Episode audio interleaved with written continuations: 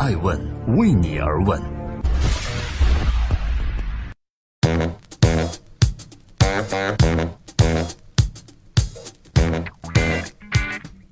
Hello，各位好，我是爱成。首先，代表爱问全体小伙伴，祝各位鸡年大吉，心想事成。都快过年了，今日头条呢又给爱问追加了一个奖项，我们获得了中国财经头条号的百强。希望二零一七年与各位相伴相随，再创佳绩。爱问每日人物，每天八卦风口浪尖商业人物。今天我们八卦春晚没有看到的贾玲同学。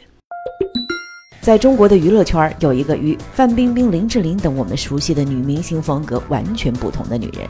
她既没有出众的外貌，性格呢也大大咧咧，多次拿胖胖的身材和大龄单身的事实自嘲，还勇于扮丑耍宝、反串模仿。但偏偏这样的女子给全国人民带来了欢声笑语，让人留下深刻的印象。与其说她是女明星，不如说她是中国女喜剧人。她的名字叫贾玲。有人说过啊，千担易得，一丑难求，尤其是女喜剧人更是难得。那么贾玲作为一名女子是如何一步步脱颖而出的呢？她有着怎样的发展？艾问每日人物今天带各位一起走进这位特别的女汉子。正在播出的《爱问每日人物》，记录时代人物，讲述创新和创富。今天你听了没有？今天在过年期间，我们扒一扒春晚没有看到贾玲，难道你没觉得少了些什么吗？贾玲曾经在中央戏剧学院就读，而她的班主任正是著名的相声演员冯巩。即使有这样的名师指导，当年相声班的十多位女同学，如今仍旧活跃在中国喜剧舞台上的，却只剩下贾玲一人了。贾玲是从二零一零年开始和央视春晚有了关联。作为八零后男女对口相声组合，贾玲和白凯南搭档出演了相声作品《大话捧逗》。当时的贾玲兴奋地认为自己就要一夜爆红了，然而却被临时告知节目安排在除夕夜十二点零四分播出。当时贾玲就想啊，这晚上十二点，全国有十亿人在外面放鞭炮，而还有四亿人在屋子里只能捂着耳朵，什么也不想听。确实被贾玲言中了。二零一四年春晚并没有一夜爆红的贾玲，在二零一五年再次回归春晚，带来了新小品《喜乐街》。女神和女汉子的对比，在逗人发笑的同时，也让很多人记住了这个女子的表演。什么样的人能够登上央视春晚的舞台呢？如果一个演员能在春晚出演，至少意味着他的专业水准是被认可的。对于演员个人来讲，能登上让全国十四亿老百姓守候在电视机前翘首以盼的央视春晚，威力巨大。贾玲在拥有一定名气、构建自己独特的形象之后，还是最后选择成立自己的公司来发挥自己最大的价值。这里是艾问每日人物，每天八卦风口浪尖的商业人物。今天我们八卦贾玲。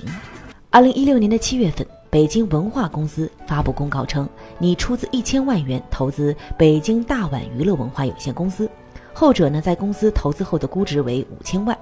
其中知名的喜剧演员贾玲以百分之三十五的持股份额，成为大碗娱乐第一大股东。资本对于大碗娱乐的青睐，一方面来自于明星 IP 的价值，另一方面则源于对于喜剧市场前景的看好。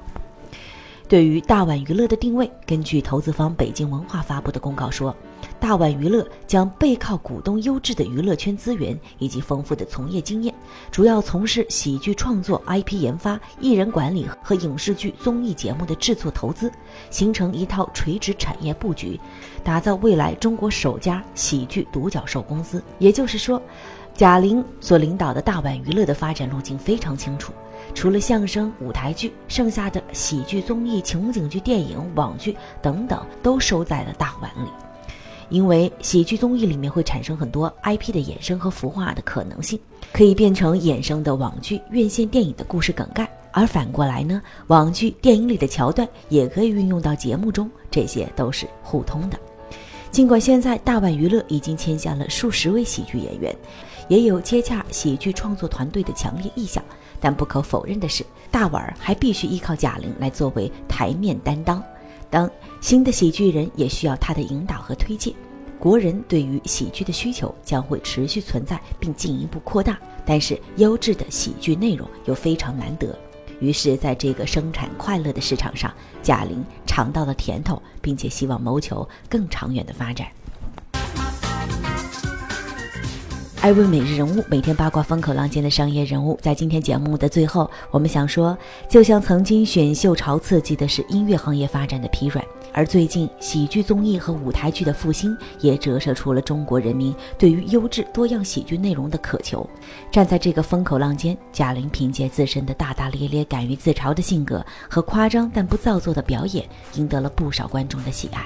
但她和她的大碗究竟能不能够成为后起之秀，在于德云社和开心麻花的激烈竞争中分一杯羹呢，还要靠未来的创造力和内容说了算。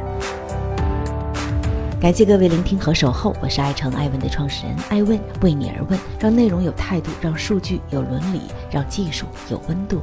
我们二零一七年春节期间每晚九点半不见不散。爱问。是我们看商业世界最真实的眼睛，记录时代人物，传播创新精神，探索创富法则。